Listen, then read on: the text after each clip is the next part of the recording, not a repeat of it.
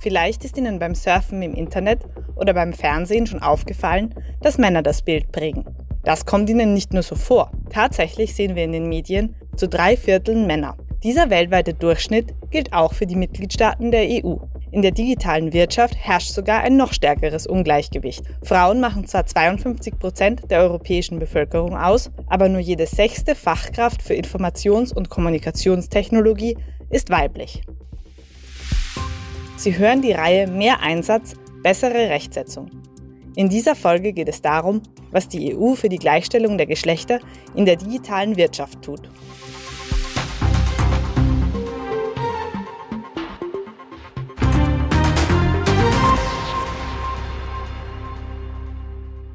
Es gibt viele Hürden, die Frauen den Einstieg in die Welt der traditionellen und digitalen Medien erschweren. Sie stehen nicht nur bei der Bezahlung, Einstellung und Beförderung schlechter da als Männer.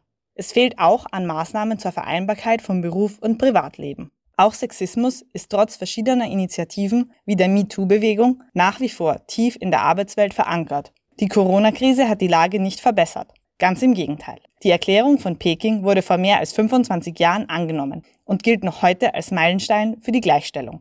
Die Europäische Union bringt sich aktiv ein. Sie hat zahlreiche Berichte und Studien ausgearbeitet und mehrere Initiativen auf die Beine gestellt. Ziel ist, die Stellung der Frauen in sechs Kernbereichen zu stärken. Arbeit, Geld, Wissen, Zeit, Macht und Gesundheit. Im Jahr 2018 wurden wichtige Fortschritte erzielt. Unter der Leitung verschiedener EU-Organe wurden zahlreiche Initiativen ins Leben gerufen. Am Weltfrauentag 2018 veröffentlichte die Kommission beispielsweise ihren Jahresbericht über die Gleichstellung der Geschlechter.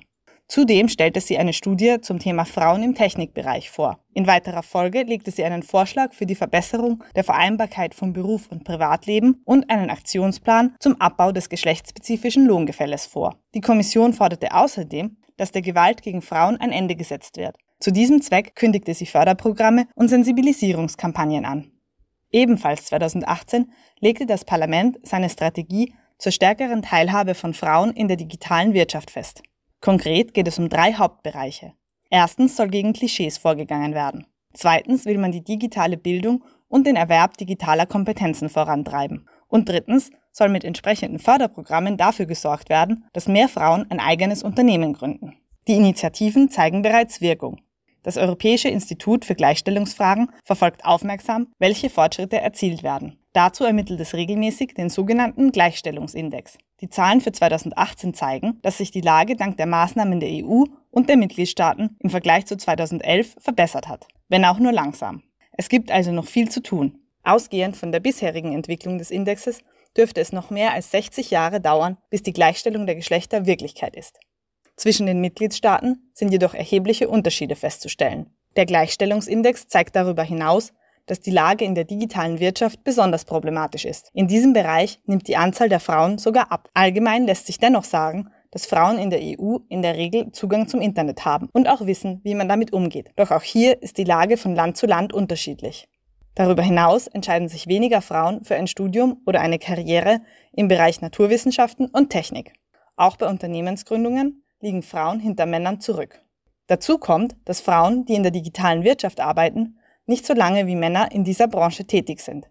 Das hat einen Preis.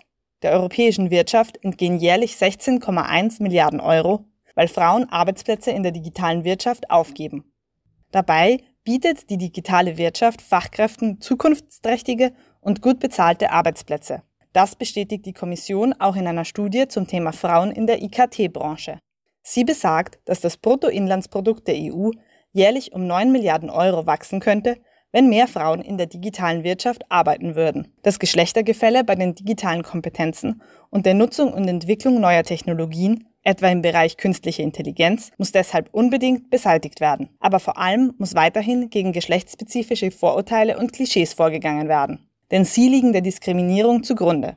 Der Übergang zu digitalen Arbeitsweisen wurde durch die Pandemie noch beschleunigt. Darum ist es umso wichtiger, diese Entwicklungen unter dem Aspekt der Gleichstellung der Geschlechter zu beleuchten. Die Kommission will ein schnelleres Tempo vorgeben. Im März 2020 hat sie daher die neue EU-Strategie zur Gleichstellung der Geschlechter für die Zeit von 2020 bis 2025 vorgestellt.